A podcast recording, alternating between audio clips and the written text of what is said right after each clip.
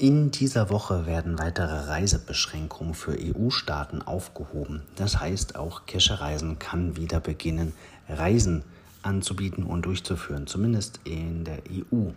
Und da haben wir uns auch was Besonderes überlegt. Wir gehen davon aus, dass alle so ein bisschen auf heißen Kohlen sitzen und wieder raus wollen, wieder was machen wollen. Deswegen haben wir eine Reise geplant, die heißt Von nun an geht's bergauf.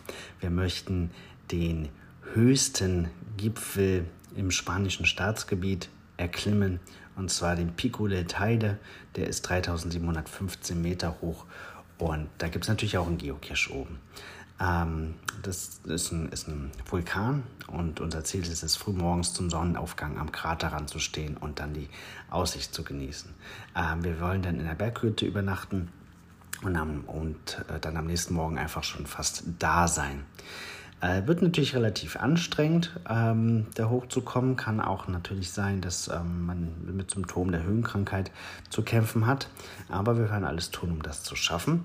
Und äh, die Reise ist relativ kurz, geht vom 26. bis 29. September.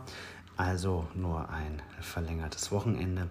Ähm, ist auch relativ günstig, nur 649 Euro inklusive Flug und Übernachtung in einem Vier-Sterne-Hotel am Meer.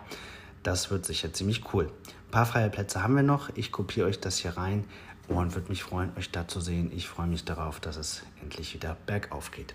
Das war's für heute. Habt einen schönen Tag. Bis bald im Wald.